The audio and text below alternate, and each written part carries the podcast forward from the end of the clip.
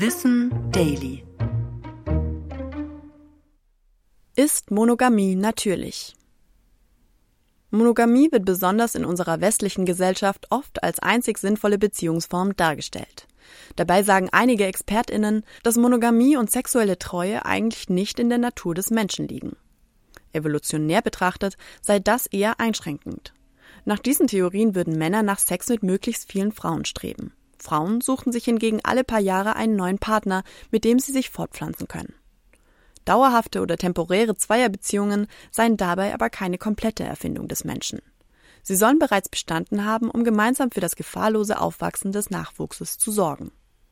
Und auch im Tierreich begegnen uns immer wieder Arten, die monogame Bindungen eingehen. Diese Art der Beziehung kommt also in der Natur auch vor.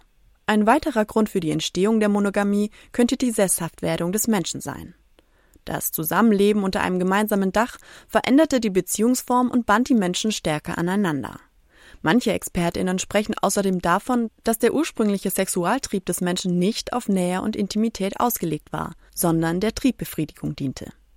Der Sex, wie wir ihn heute in Partnerschaften häufig erleben, ist auf Bindung und deren Stärke ausgelegt. Dass Sex diese Wirkung haben kann, liegt an dem Bindungshormon Oxytocin, das bei Orgasmen ausgeschüttet wird. Trotzdem kann eine monogame Beziehung auch sinnvoll sein, wenn der Wunsch nach einer festen Bindung besonders groß ist.